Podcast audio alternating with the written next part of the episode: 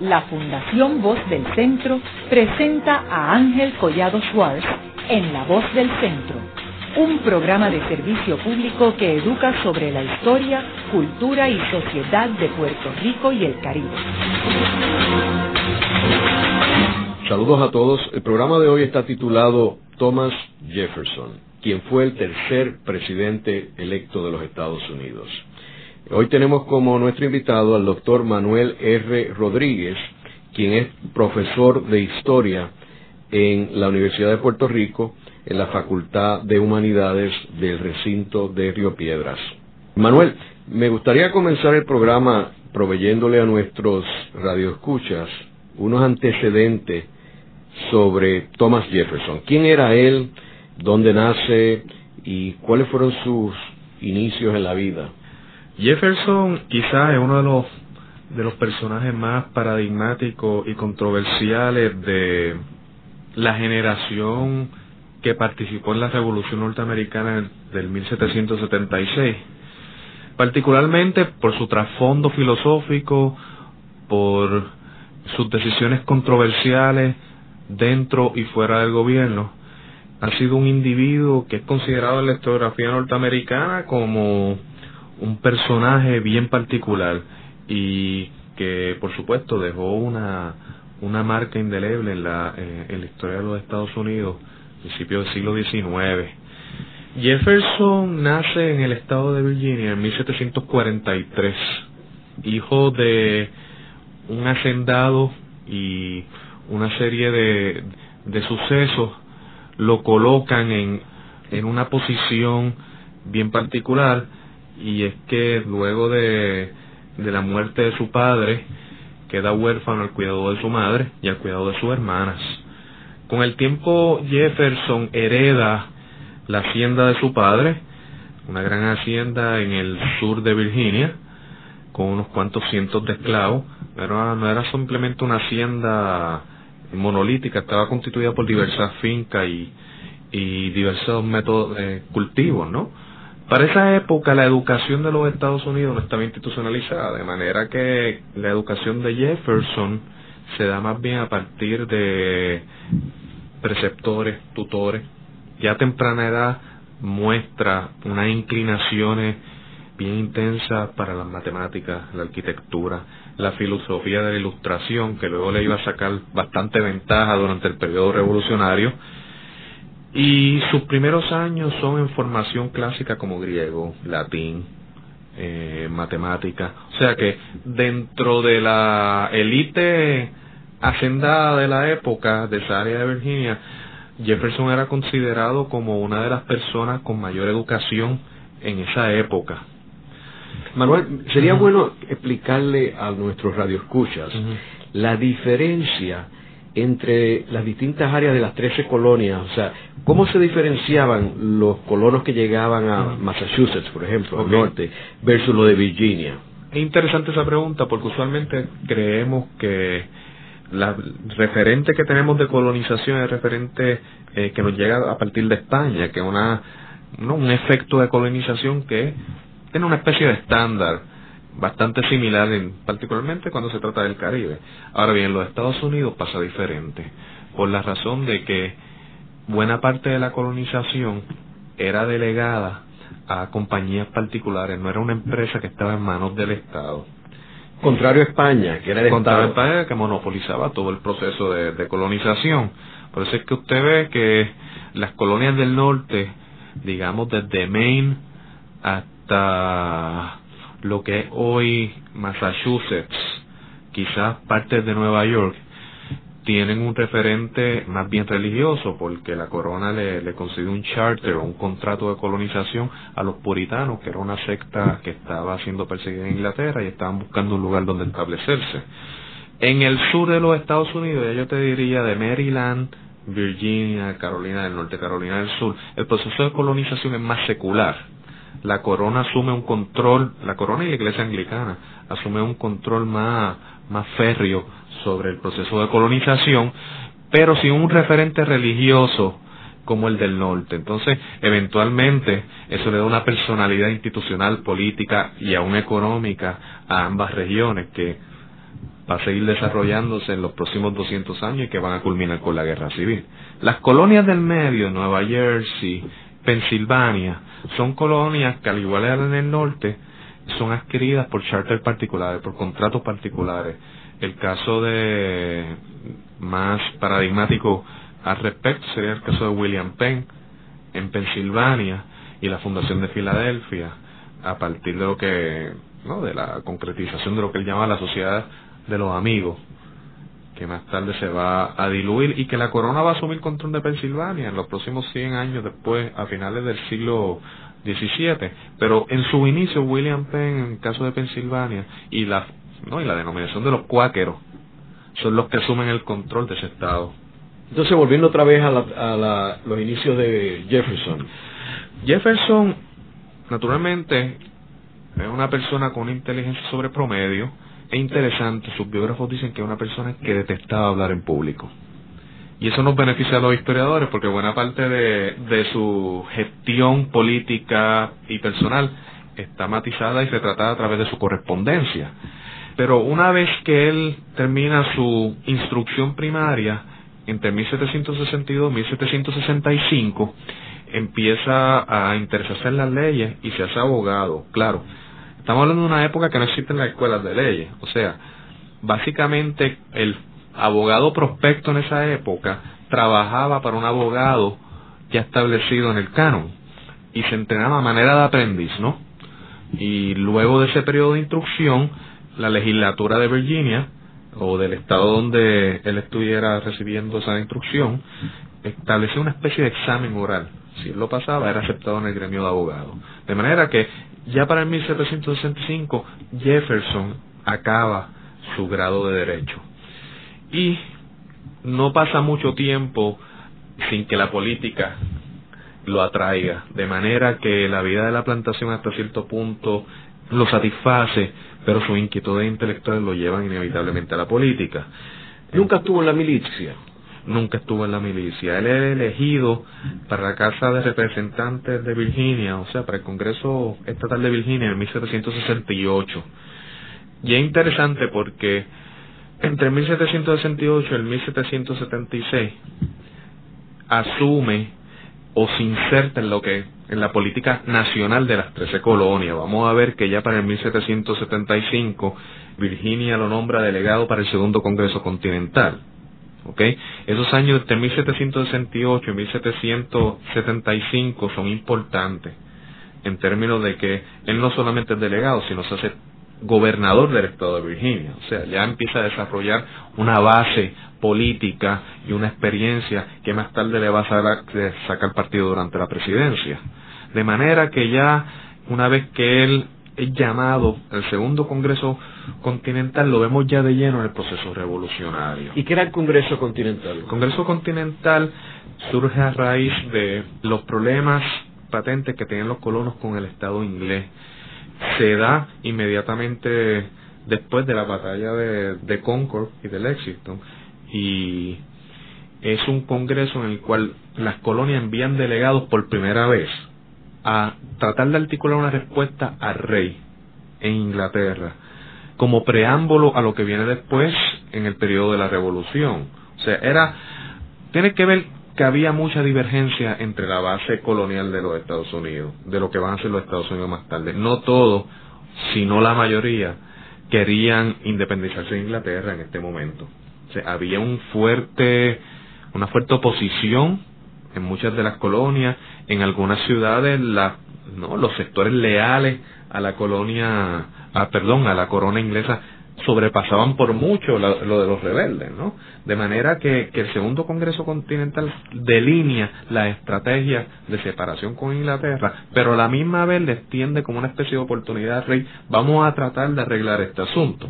Pero bueno, todos sabemos que ya esto sucede en, en el 1700 75 y ya en 1776, Jefferson participa activamente en la redacción de la Declaración de Independencia. Y ya en esa Declaración de Independencia es que vemos ya el referente político de Jefferson en acción. Toda esa influencia que parte de la ilustración, ¿no?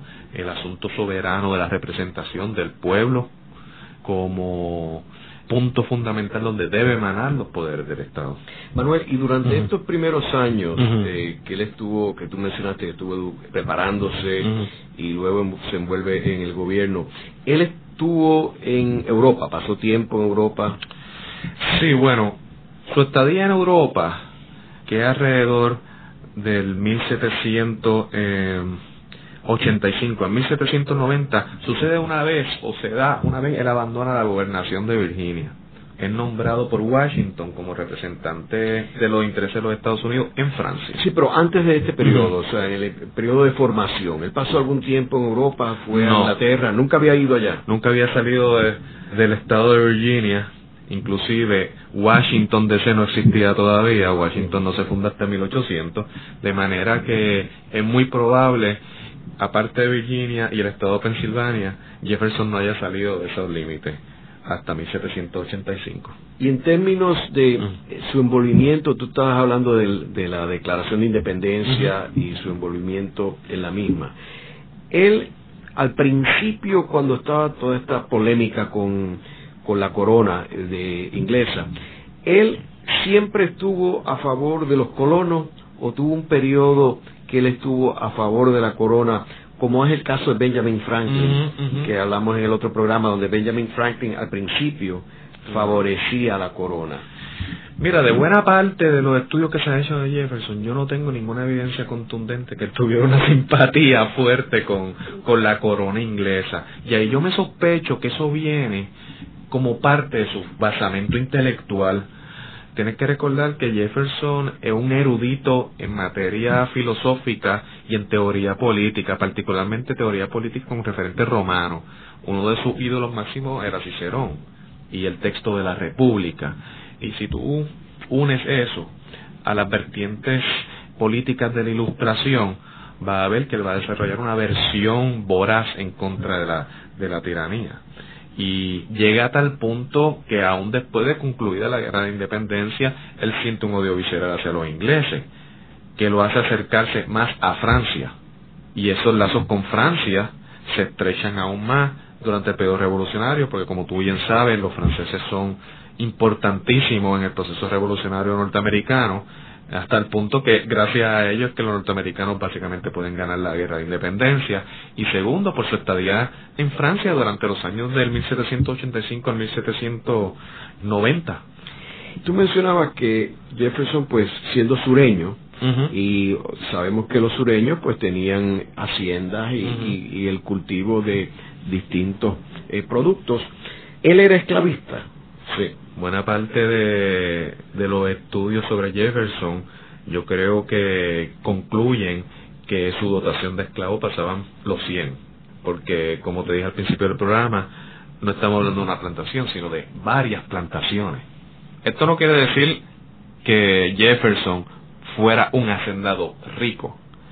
Al contrario, durante toda su vida tuvo problemas de deuda que se acrecentaron a medida de, eh, ¿no? A medida que, él iba alcanzando la vejez. Él muere casi en la ruina, ¿okay? Hasta el punto de tener que vender casi dos terceras partes de su biblioteca, la biblioteca del Congreso, para poder levantar algunos fondos. ¿Y él cómo armonizaba el concepto de la esclavitud? con pensamientos liberales, este, pensamientos de la ilustración, y tú que mencionabas que era un erudito, es una persona que leía, ¿Cómo le armonizaba la esclavitud con ser esclavista? A mí me parece que Jefferson perdió varias noches de sueño en este proceso, porque era básicamente una contradicción que era insalvable. Es importante señalar, no, ya que estamos en esta cuestión de la esclavitud, que uno de, de los puntos más importantes de Jefferson es que no es el la típica persona con un referente religioso duro o sea, su mismo estudio le da una flexibilidad de pensamiento y es que se refleja en su obra, ¿no? Y en el caso de, de la esclavitud, esto tuvo una influencia en términos de que él no tenía este concepto bíblico de que las personas que tienen un color de piel tienen que estar subordinados a los que tienen un color de piel más claro. Ahora bien, o sea, él no era racista. Es que podemos culpar a Jefferson de ser racista si hasta cierto punto la construcción de lo que es racismo en una construcción de finales del siglo XIX, principios del siglo XX. Entonces, no sé si, si tratar de, incluirlo en esa categoría, porque en realidad para el gentleman clásico del sur, tener africanos trabajando para él no era un acto de racismo, era un acto de, de, de distribución divina de las razas, ¿no? Y era una decisión de negocio también. Y por supuesto, hay algo de negocio envuelto ahí. Así que, a pesar de que es difícil ponerlo en una posición o categorizarlo como un individuo racista, él tiene un plan bien particular para los afroamericanos. Él entiende de llegar el momento de una liberación o de dejar eh, libre a los esclavos. Los esclavos pondría un problema a una posible república en términos de la convivencia con los blancos, de manera que él propone no extraditarlo ya sea a África o ya sea Haití, como manera de evitar algún tipo de escollo en esta nueva nación que se estaba gestando en esos momentos. Y esta idea iba también va a tener eco en presidentes como Abraham Lincoln y en otros sectores blancos del establecimiento político norteamericano de la época, que una de las alternativas para resolver el problema de los africanos era exportarlo a otra nación. Claro, más tarde vamos a hablar un poquito más calma, con más calma quizás, de sus relaciones íntimas con esclavas. ¿Cuánto de mito hay en eso o no? Tenía esa relación con una esclava, ¿verdad? Bueno, recientemente siempre existió, a principios del siglo XIX, un rumor consistente sobre el envolvimiento de Jefferson con una esclava que se llamaba Sally Hemings. Sally Hemings es una esclava nacida en la plantación de Jefferson y que Jefferson eh, se la lleva con él a París como dama de compañía de sus hijas. Durante ese proceso, pues se la adjudican hasta una cantidad de seis, de seis niños como producto de esa unión. Pero no es hasta 1803 o hasta 1806 que él deja la presidencia, que uno de sus enemigos políticos, James Gallagher, denuncia esta situación. Después de, esa denuncia, todo queda en una especie de chisme hasta 1998, que se hacen unas pruebas de DNA que lo vinculan definitivamente con Sally Hemings. Haremos una breve pausa, pero antes los invitamos a adquirir el libro Voces de la Cultura, con 25 entrevistas transmitidas en La Voz del Centro. Procúrelo en su librería favorita o en nuestro portal.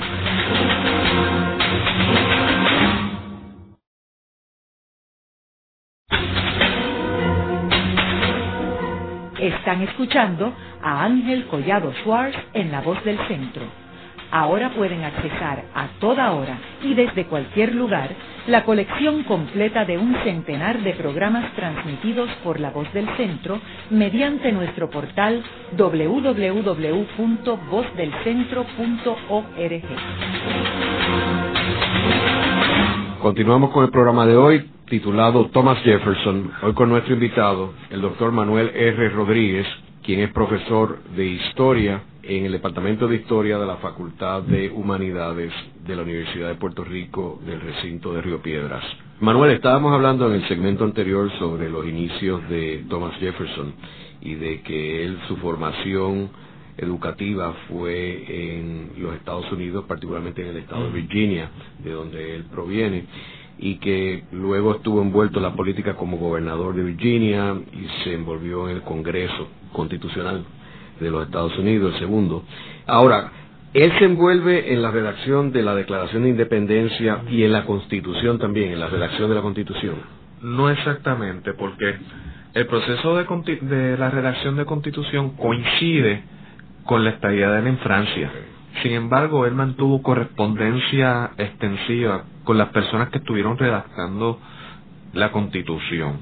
Hay dos puntos de la Constitución que son completamente jeffersonianos. El primero es la separación de iglesia y Estado. Y esto le trajo muchos problemas a Jefferson durante su carrera política, dado el caso de que buena parte de, los constituyentes de los Estados Unidos tenían un referente religioso fuerte en términos de sus creencias, ¿no? Particularmente en el norte. Aún en el sur, mucha gente consideraba a Jefferson como una especie de ateo y renegado porque sus tendencias filosófica y sus reflexiones le hicieron entender que para que esta nueva nación funcionara aparte de los parámetros establecidos en Europa, era una separación de iglesia y Estado y que se le diera el libre albedrío a los ciudadanos de escoger su religión. Y eso a mí me parece que es muy importante en el pensamiento político de Jefferson. Otro de los puntos más importantes, o quizás el más importante de, de su reflexión filosófica en torno a la Constitución, era la preservación de los derechos soberanos de los estados.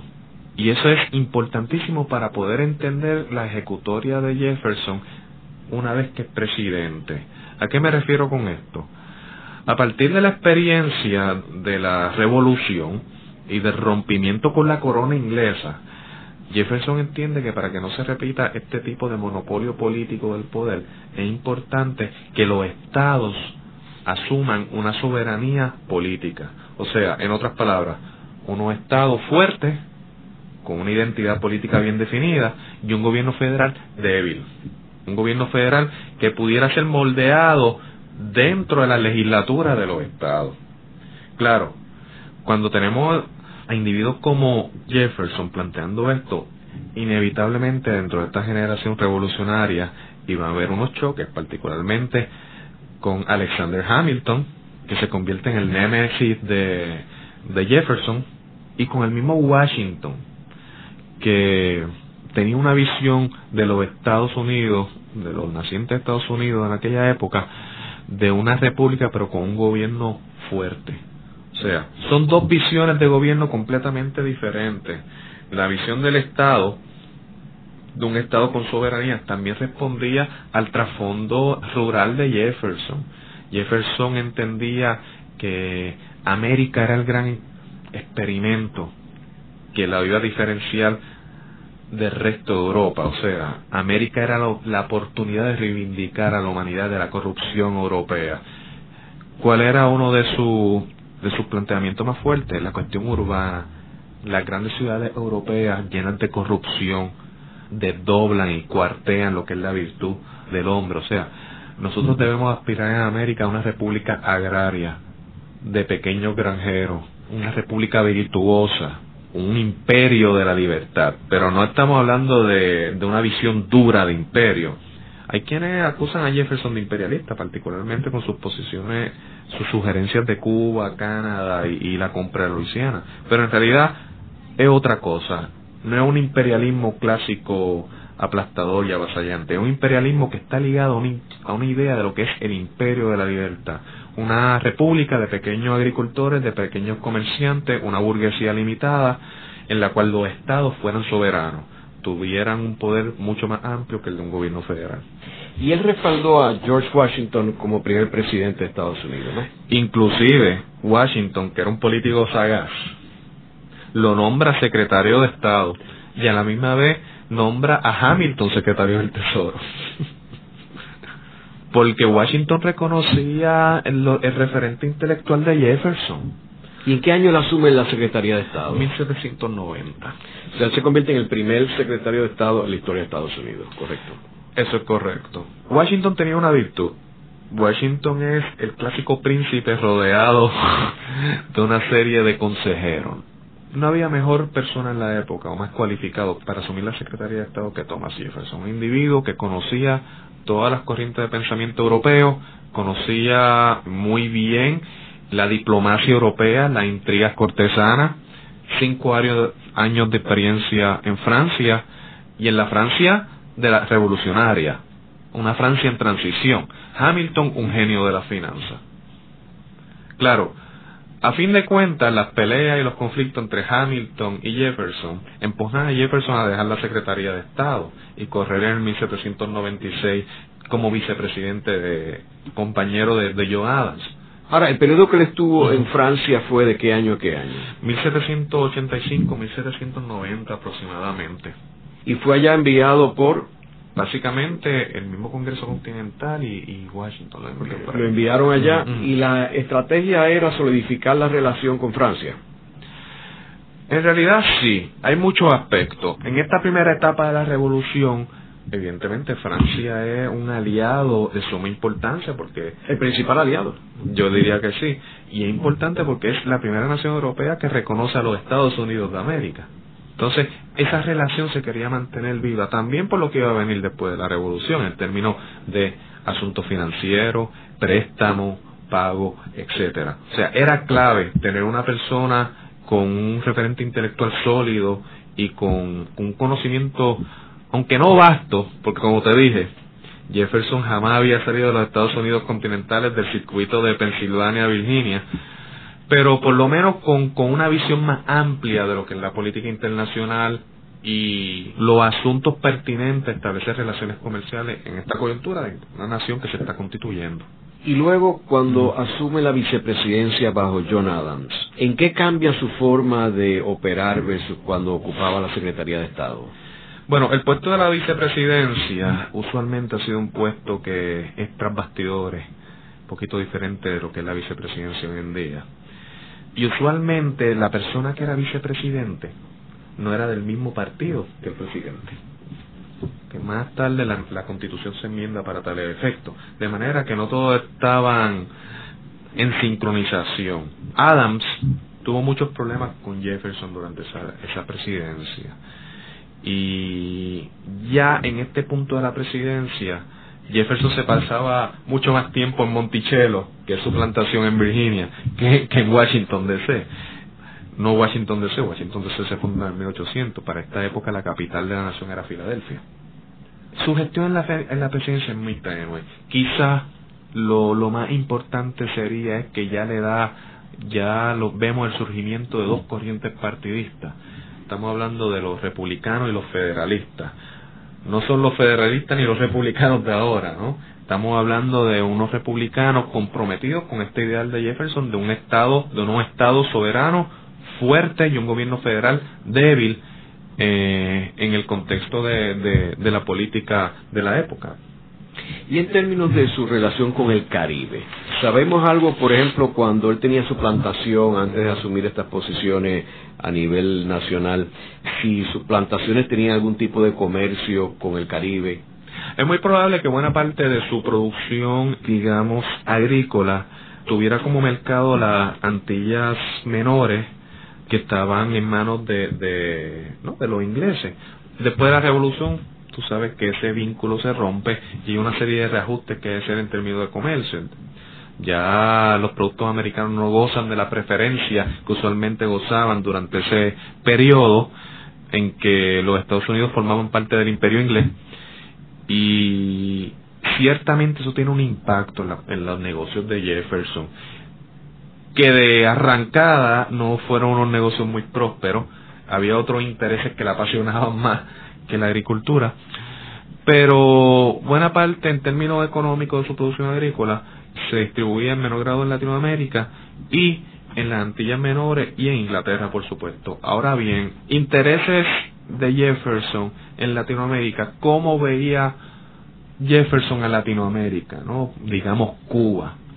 Aunque su presidencia no asume una postura dura en términos de si debemos tener una, asumir eh, un control más serio sobre Latinoamérica o el Caribe, su correspondencia se desprenden interés en adquirir Cuba. Por ejemplo, una carta a Madison en el 1809, al presidente Madison, él entiende que tanto Cuba como Canadá tienen que formar una parte indispensable de los Estados Unidos dentro de este contexto del imperio de la libertad. Cuba por razones de interés y de alineamiento en el sur de Estados Unidos, una cuestión geopolítica, ¿no? Bien, particularmente parte de ese interés por Cuba se desprende de lo que más tarde va a ser la compra de la, de la Florida en 1819. O sea que poco a poco ese imperio de la libertad que él estaba vislumbrando veía a Latinoamérica como un apéndice de los Estados Unidos, o por lo menos bastante receptivo a sus intereses. Esto no se va a concretizar hasta finales de, quizás hasta principios del siglo XX, ese imperio al, al, que él aspiraba. Pero ciertamente Cuba estaba en la mirilla como un estado del sur con una potencialidad de establecer una economía esclavista y una cierta correspondencia. pero de nuevo, no, no hay nada, no hay nada, no se desprende evidencia concreta, por lo menos durante su presidencia, de que él pretendiera anexar o adquirir Cuba. Y en términos de la revolución haitiana, que como sabemos es la segunda revolución que surge en el mundo después de la de Estados Unidos, ¿verdad? Mm. Y en este caso era una revolución única porque era la primera vez que se rebelaban los esclavos y los esclavos asumían el poder. ¿Qué posición asumió Jefferson en términos de esta revolución francesa eh, de los haitianos en contra de Francia en el 1797, que él era vicepresidente, ¿no? En esa época. Bueno, ya durante el proceso revolucionario de Haití, Jefferson asume una, una posición de suma cautela en términos del precedente que podría extenderse en los Estados Unidos continentales. Aunque no hay una posición sólida que se pueda desprender de su documento, ciertamente el hecho de que Francia, que es uno de sus grandes... Jefferson no puede durante toda su carrera ocultar su admiración por lo francés particularmente después que regresa de allá, ve el asunto de Haití como una especie de, recordatorio de la fragilidad de los Estados Unidos en cuanto al asunto de los esclavos y cómo eso se podría potenciar como un problema para consolidar la nación. Y evidentemente él en su carácter de, de hacendado esclavista tuvo que haber sentido no cierto temor ante la posibilidad de que eso se pudiera dar también en los Estados Unidos continentales. Esto los haitianos resintieron mucho de que Estados Unidos no participara activamente respaldándolos a ellos. Eso no iba a suceder más nunca porque los Estados Unidos no le iban a dar la vuelta, vamos a ponerlo de esta manera, no iban a darle la espalda a los franceses después que esto hicieron posible en buena parte que el proceso de independencia concluyera de la manera que concluyó. Y ellos no iban a arreglar eso por arriesgar ese particular por una república de africanos alzados. O sea que era una cuestión de más bien de realpolitik lo que hay envuelto ahí. Y les habría, como tú mencionas, un frente con su propia situación esclavista. En el claro, que de hecho es uno de los flancos más débiles de la aprobación de la Constitución, porque se llega a un compromiso en que se iban a aceptar estos estados esclavistas, pero esto lo que provoca a lo largo, y era una cuestión que Jefferson siempre sospechó, particularmente con el compromiso de Missouri en 1819 de mantener DOE, aunque él ya había dejado la presidencia, pero es un issue que nunca le dejó de preocupar, porque el compromiso de Missouri establece que no va a haber un número igual de, de, de estados esclavistas que estados no esclavistas, y que eso no se podía violentar. Y él vio en ese compromiso las mismas semillas de la guerra civil un compromiso que se puede cambiar. O sea, que el hecho de la esclavitud de Haití o de la liberación de los esclavos en Haití pone de relieve todo este tipo de conflicto que ya Jefferson venía meditando tanto en su plano personal como en un plano prospectivo hacia el futuro, de cómo la esclavitud podía amenazar con este Estado o con este país que apenas vio la luz en 1776. Luego de una breve pausa, Regresamos con Ángel Collado Schwartz en La Voz del Centro.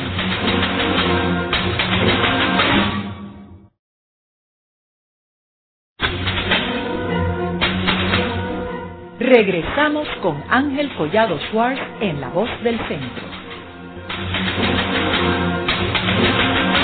Continuamos con el programa de hoy titulado Thomas Jefferson, hoy con nuestro invitado, el doctor Manuel R. Rodríguez, quien es profesor de Historia en el Departamento de Historia de la Facultad de Humanidades de la Universidad de Puerto Rico del recinto de Río Piedras. Manuel, ya entrando en el tema de la presidencia de Thomas Jefferson, que como hemos mencionado desde el 1800 al 1808, son ocho años que está en la presidencia. Uno de los aspectos más interesantes de esa presidencia fue lo que se conoce como el Louisiana Purchase, que como hablábamos al principio del programa, que tuvo algo que ver la pérdida de Haití eh, de los franceses, porque como sabemos en aquel momento Haití era la colonia más rica del mundo y era por el azúcar, que era muy importante eh, para Europa. Y al Francia, Napoleón perder Haití, pues complica la situación de ellos y la guerra que tenía en, Europa. Y ese terreno gigantesco de Luisiana no producía ni remotamente lo que producía Haití. ¿Qué sucede en términos de ese evento de Louisiana Purchase?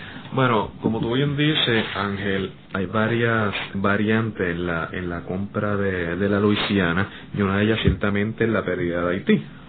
Mencionar a los radioescuchas de qué territorios estamos hablando. Estamos hablando de un territorio que es aproximadamente del borde de la Apalache, eso es lo que es actualmente el estado de Carolina del Norte, me estoy refiriendo al oeste, Carolina del Norte, Carolina del Sur, Missouri, desde esa porción hasta las montañas rocallosas en el oeste. Estamos hablando de un territorio que es casi el grande de Europa para los estándares de la época es un territorio extensísimo, con unas civilizaciones indígenas desconocidas. Ni Napoleón ni Jefferson sabían que había dentro de ese territorio. Las únicas intromisiones occidentales en ese territorio fueron la de, la de los españoles durante el periodo entre el siglo XVI y el siglo XVII, pero habían sido unas expediciones extremadamente eh, escuetas y débiles, entre ellas la de Coronado, que fue quizá la más patente y la más información que recoge durante esos viajes. Pero aparte de eso, era un territorio que era desconocido, inclusive no se tenía una idea clara de su extensión. De manera que era un atractivo. Claro, como yo te explicaba al principio del programa, la preocupación principal de la administración de Jefferson presidente es que cierren el acceso de Nueva Orleans, que estaba bajo bandera española todavía para aquella época aunque ya Francia en un tratado había asumido la jurisdicción, los españoles todavía tenían una presencia sólida en esa área, de manera que es importante Nueva Orleans porque todo el comercio de los estados del norte por donde cruzaba el río lo utilizaba este para enviar sus mercaderías a Nueva Orleans y de ahí a los barcos que la habrían de llevar a Europa y a otros destinos. De manera que es una línea vital en el comercio de, los Estados Unidos de, de principios del siglo XIX.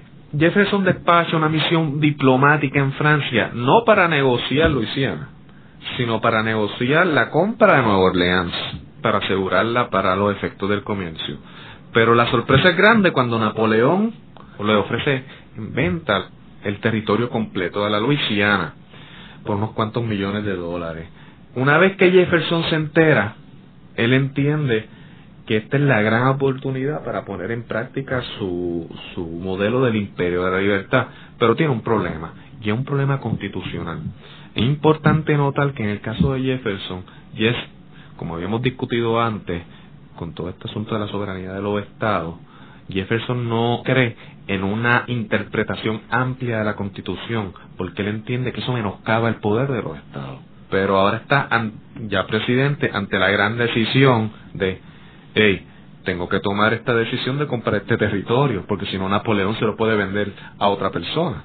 Napoleón está un poco estrangulado por las guerras en Europa, o sea que está, eh, le apremia vender ese territorio y tener cierta liquidez económica. De manera que Jefferson autoriza la compra por encima del Congreso. El Congreso al principio ofrece resistencia porque tienes que entender, o tenemos que entender que buena parte de los estatutos de la Constitución no se han puesto en práctica todavía. La Constitución se aprueba en 1787, estamos hablando de 1803. O sea, eh, eh, es una Constitución joven. Finalmente se puede resolver el problema en una serie de negociaciones intensas entre el Ejecutivo y el Congreso y se establece ya el precedente que ya estaba instituido en la Constitución de que el presidente puede hacer tratados, pero los que los ratifican esos tratados son los congresistas, el Senado de los Estados Unidos en virtud de la Constitución. De manera que se añade ese territorio, a, se dobla la extensión territorial de los Estados Unidos y Jefferson despacha a Lewis and Clark dos oficiales del ejército norteamericano, hacer un reconocimiento del territorio, establecer relaciones con las civilizaciones que se encuentren, hacer un catálogo de la fauna y de la flora, porque debo añadir que entre las grandes pasiones de Jefferson está la de ser naturista, y escribe un, inclusive en sus años jóvenes, escribe un tratado sobre la, la vida silvestre en Virginia, o sea que tiene una experiencia, un conocimiento sobre fauna y flora, y entre 1804 y 1806 Lewis and Clark regresan con una serie de, descubrimientos, con la confirmación de que se puede llegar al Pacífico a través de, ese territorio y con una muestra amplia de artefactos indígenas y de contactos y tratados preliminares con estas civilizaciones. O sea, es una ganancia neta para los Estados Unidos la adquisición de esos territorios y es quizá uno de los legados más importantes de la presidencia de Jefferson. ¿Qué otras contribuciones tú entiendes que hizo Jefferson mientras fue presidente? Yo entiendo que una de las contribuciones es quizá establecer y solidificar la separación entre iglesia y Estado, lo cual es vital dentro del contexto constitucional de los Estados Unidos. Durante su presidencia se establece a través del caso Marbury vs. Madison, que es un caso que a él no le favorece tanto, es como una especie de boomerang. Este juez, que es un, lo que llaman un midnight appointment del presidente Adams, que obliga al, Supremo de los Estados Unidos a ejercer autoridad sobre una decisión ejecutiva. Este individuo, nombrado por Madison, por Adams, perdón, quiere que le honren su nombramiento como juez. Jefferson instruye a su secretario de Estado Madison que no lleve la comisión al Congreso para que se ratifique su condición de juez nombrado por otra administración. El Tribunal Supremo en una, en una decisión muy salomónica decide que Marbury no tiene derecho a asumir eh, esa posición porque es inconstitucional la ley que permite un mandamus para obligar a la Corte Suprema a ejecutar un, un nombramiento del Ejecutivo. De manera que se establece el presidente de revisión legal por la Corte Suprema y eso pasa bajo la presidencia de Jefferson.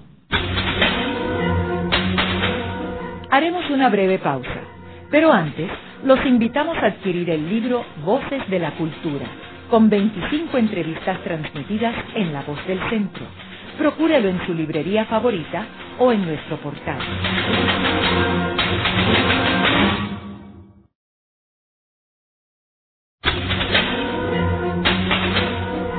Continuamos con la parte final de La Voz del Centro con Ángel Collado Schwartz.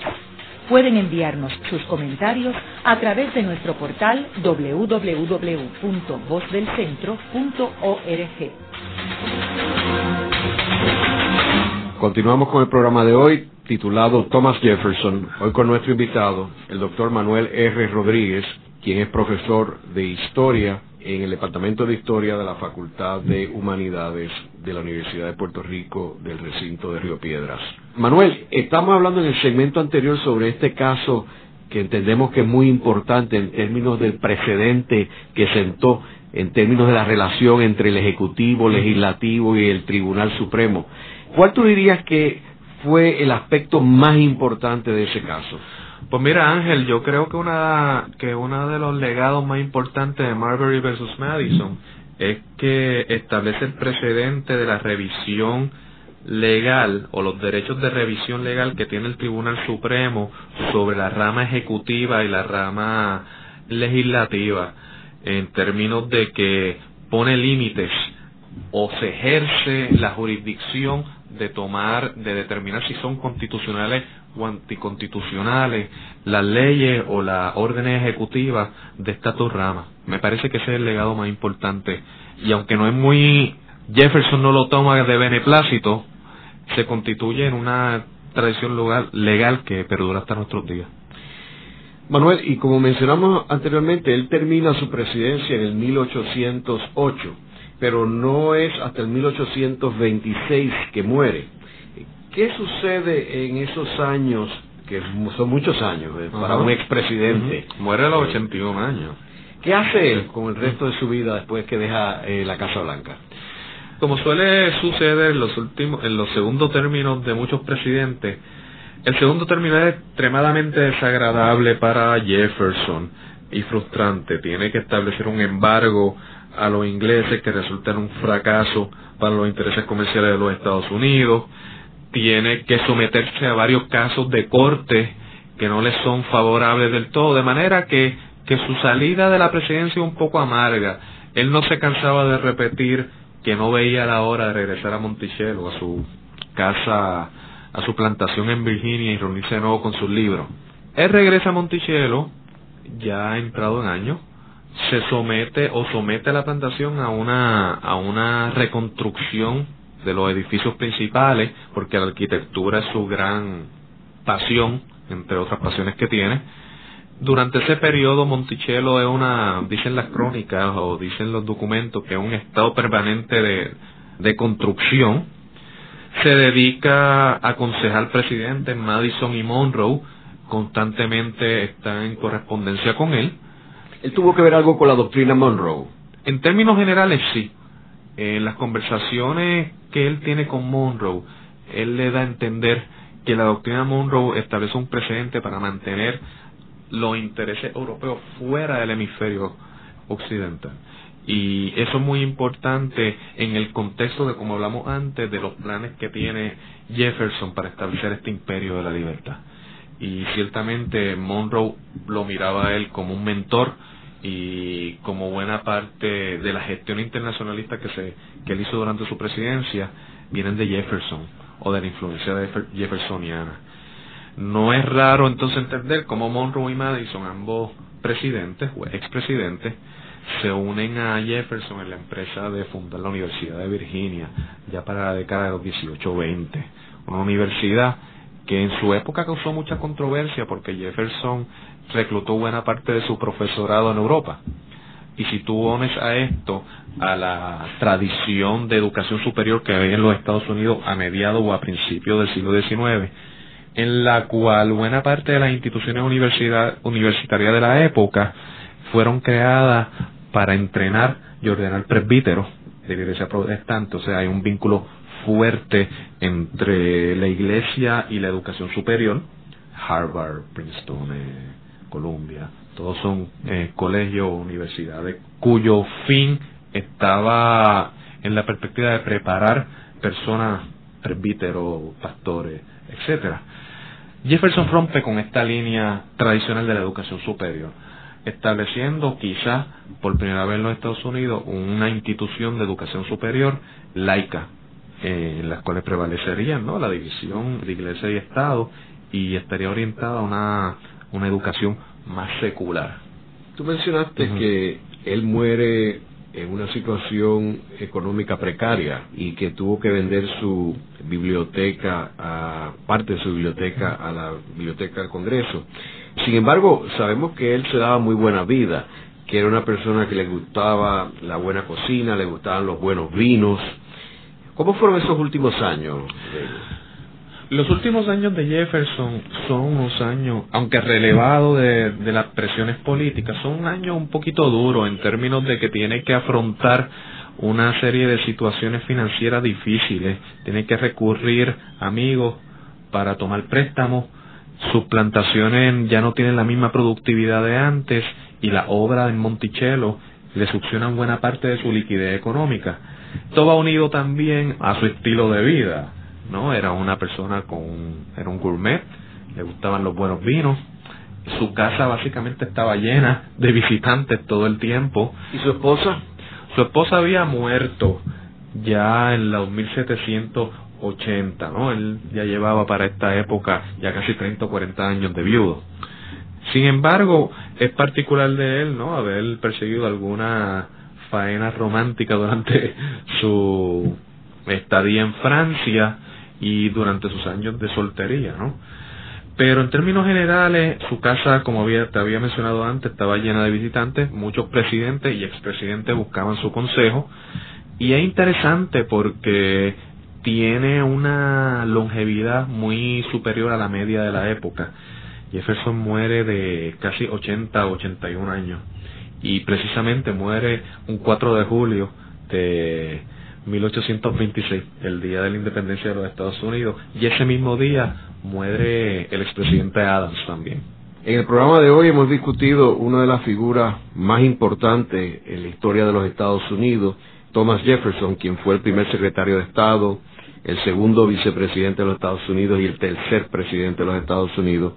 Una persona que de un gran valor intelectual, esclavista como era natural en aquella época para un hacendado del sur y que también tenía una posición expansionista de los Estados Unidos que fue uno de los propulsores de la anexión de Cuba a los Estados Unidos. Esta ha sido una producción como servicio público de la Fundación Voz del Centro. Los invitamos a sintonizarnos la próxima semana a la misma hora. Y recuerden que pueden adquirir el libro Voces de la Cultura en su librería favorita o en nuestro portal.